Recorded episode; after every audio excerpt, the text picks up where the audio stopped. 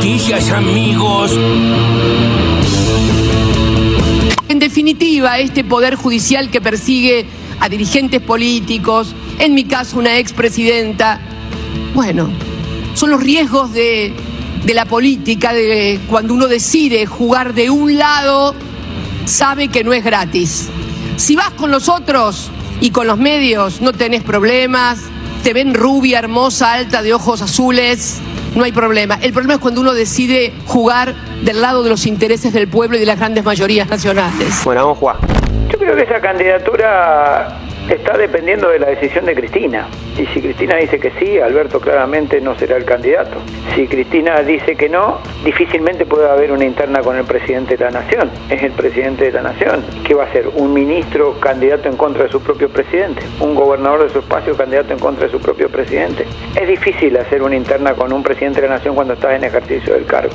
Yo creo que él ayudaría mucho al espacio político si tomara la decisión de no ser candidato. Él ayudaría bastante a reconstruir el frente de todo y a partir de ahí poder con tranquilidad tomar la decisión si es Cristina o si es otro candidato u otra candidata del espacio. No lo voy a hacer.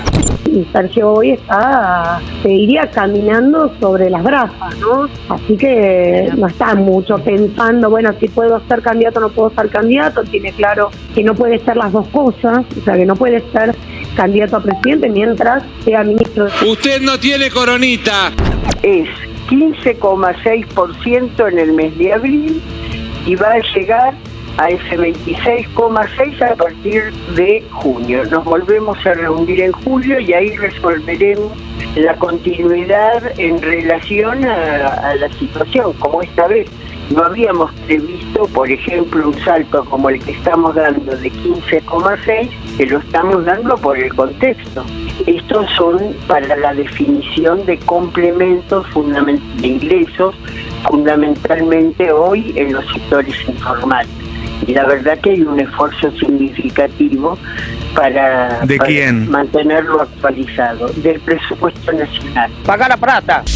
¿Es una buena noticia estos 88 mil pesos para junio o queda a mitad de camino? ¿Cómo lo ves vos? Yo no rechacé, yo creo que estar CGT, la 12TA, los empresarios, el gobierno, cuatro horas discutiendo por 18 mil pesos, la verdad que, que fue una vergüenza. ¿no? A mí, como trabajador, como dirigente, como peronista, discutir 18 mil pesos creo que, que no fue justo, ¿no? Yo sacaba una comparación hoy, si una entrada para ver Argentina, la popular sale 12 lucas, tuvimos cuatro horas discutiendo 18 mil pesos. Pero eso, eh, eso 18 es para, para morfar, no es para ir a la cancha.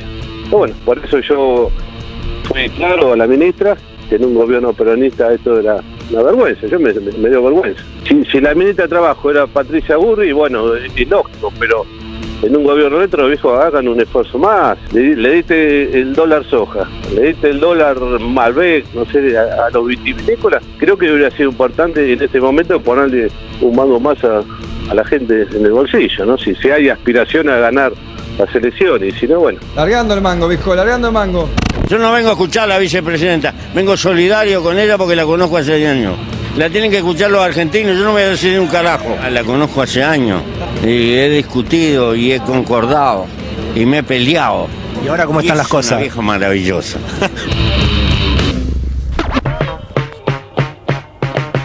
Pepe Mujica, eh, que tal como dice nuestro columnista uruguayo, viene y nos caga pedos. ¿no? Sí. Es una cosa que viene a la Argentina y se enoja con nosotros. Este es el nos verdadero, no era la- De la- original, ¿no? Este es el posta, Sí, sí, el sí, Pepe sí. Posta. Sí, sí, sí.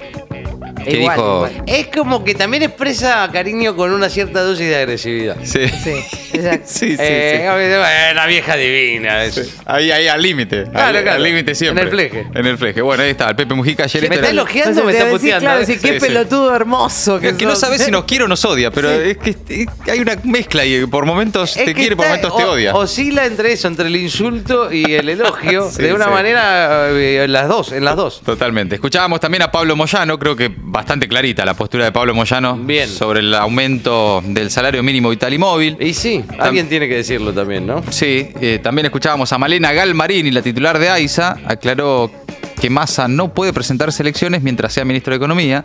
No está pensando en ser candidato, salió a decir Malena. Eh, también Sergio Palazzo, el secretario general de la bancaria, y escuchábamos, por supuesto, un fragmento de Cristina ayer en el CCK. Todo eso entre las voces del día Ahora, las noticias en maldita suerte. Un alivio muy amigable para el mercado. Tras los anuncios, caen los bonos en dólares y retroceden el blue y los dólares financieros. Los títulos en dólares caen hasta un 4,7% y bajan levemente el dólar contado con liqui y el MEP, también el blue pierde terreno tras haber alcanzado el martes un récord porque se negociaba a 391 pesos. El ministro de Economía, Sergio Massa, mantuvo esta mañana una reunión con ejecutivos de bancos, compañías de seguro y de fondos comunes de inversión, en la cual se analizaron las medidas para contener al dólar. El Palacio de Hacienda dispuso que los organismos públicos deberán desprenderse de sus bonos en dólares y venderlos o canjearlos por títulos en PES. El aumento también fue mínimo. El salario mínimo, Pablo Moyano, decíamos, tildó de vergonzoso el aumento aprobado, rechazó el incremento del 26% que ayer elevó el ingreso mínimo a 88 mil pesos para junio próximo, es decir, 18 mil pesos más que en la actualidad. Las críticas más duras, de todas formas, fueron dirigidas a los referentes de las principales compañías del país. A ellos, el gremialista los acusó de llevarse en pala las ganancias que producen los trabajadores y los responsabilizó por la crisis económica del país. La ministra de Trabajo, Kelly Olmos, descartó acá, de plano, la idea de establecer un nuevo bono o una suma fija y destacó el sistema de paritarias, que según dice le permite a todos los sectores pelear Oh. para que sus salarios superen el proceso inflacionario. Pero lo están creando. Eh, puede ser. Los narcos no paran. Rosario balearon dos bancos y dejaron un cartel dirigido al ex ministro de Seguridad de Santa Fe, con una diferencia de 24 horas. Dos sucursales del nuevo Banco de Santa Fe fueron atacadas a tiros en el departamento de Rosario. El primer ataque ocurrió el lunes por la noche en la ciudad de Villa Gobernador Galvez y el segundo en la noche de este martes en Granadero Baigorria. En los dos atentados dejaron carteles intimidatorios. Uno de ellos menciona al ex ministro de Seguridad de la provincia, Maximiliano Puyaro, a quien tildan de narco. Escándalo por abusos. Testimonios contra Coraza en la causa por corrupción de menores. La situación de Marcelo Coraza se complicó luego de ser señalado en el testimonio de una de las víctimas. El chico contó que el abuso sucedió en 2001 cuando se subió al auto del ex gran hermano en Plaza Miserere. Los hechos habrían ocurrido cuando Coraza ganó popularidad por el programa de televisión. La víctima se animó a denunciar dos décadas después, cuando lo vio ahora en los debates de la actual edición de Gran Hermano.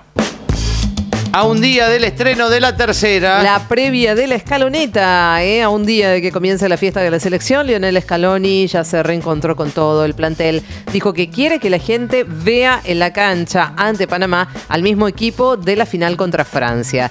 Desde esta noche va a haber un operativo de seguridad en la zona del estadio. El partido empieza mañana a las 20.30, pero la fiesta va a empezar, como ya contamos ayer, cinco horas antes. Habrá música en la previa, en el entretiempo y en el post para celebrar el campeonato del mundo. A vos no te va tan bien inglés, ¿eh? Se disparó la inflación en el Reino Unido y alcanzó su nivel más alto en 45 años. La Oficina Nacional de Estadísticas indicó que como consecuencia de las condiciones meteorológicas extremas que afectaron las cosechas, mira, y por las elevadas tarifas de energía, mira, Mira. los precios de los alimentos aumentaron 18% solamente en febrero. Maldita suerte.